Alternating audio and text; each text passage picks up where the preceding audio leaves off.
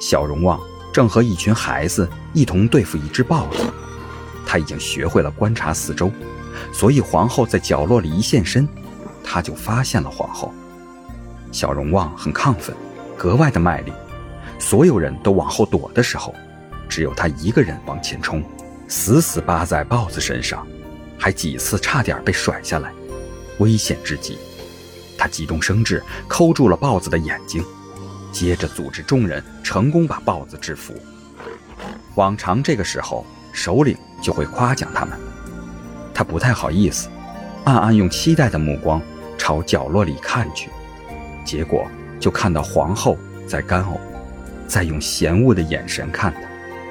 他有些无措，也有些迷茫。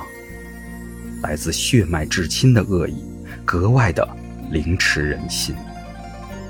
后来他才明白。狠毒残忍的人是不得人喜爱的，即使是亲生母亲，也会嫌弃。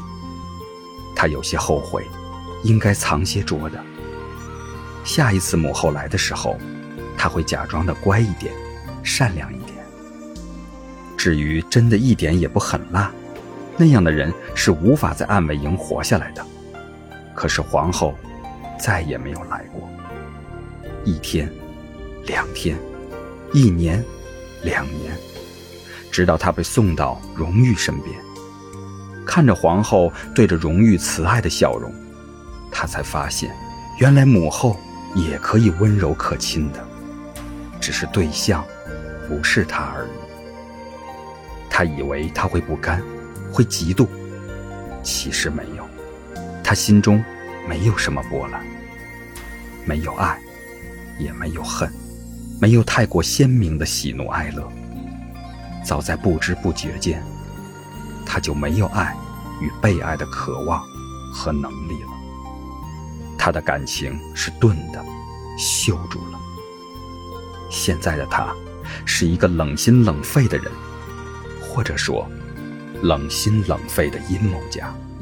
他步步为营，在其他人都发觉不到的时候。暗中积攒属于自己的势力，他不想一直当个见不得光的人，死在阿扎角落里，无人知他姓名，无人知他存在过。荣誉有一个小青梅，极漂亮的小姑娘，人前出口成章，引经据典，规规矩矩，人后一把火烧了女则、女训、女戒，娇声娇气。但有条不紊的和嬷嬷争辩：“我自己有眼睛，见山是山，见海是海，见人心是人心。我若有不懂的，我可以去看、去思、去学，不需要他们来对我指指点点的。”嘿嘿，小姐啊，这话您对奴婢说就行了，可不能在外面说啊。小姑娘撇嘴，她觉得她有意思极了。好了，本集故事就到这儿，我们下集见，记得订阅和点赞哦。